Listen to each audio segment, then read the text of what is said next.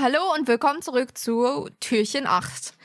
Dieses Mal suchen wir eine Folge, kein Charakter.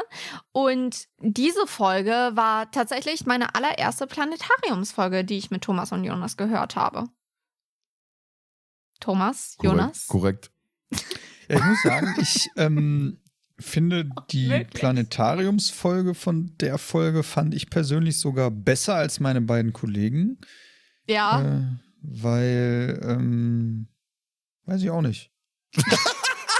ne, also ich kann's, also ich, ich fand die halt einfach, ich fand die halt einfach gut, weil die ein bisschen mehr Inhalt hatte.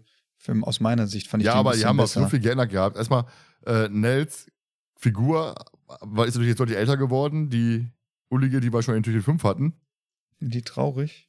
Ja, die, die, die, da war Nell traurig gewesen.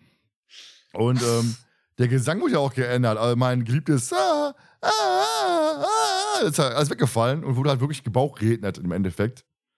Und von daher ähm, fand ich es echt schade. Also für mich war es echt so ein Abturner. Okay. Oder nicht Nell? Das war.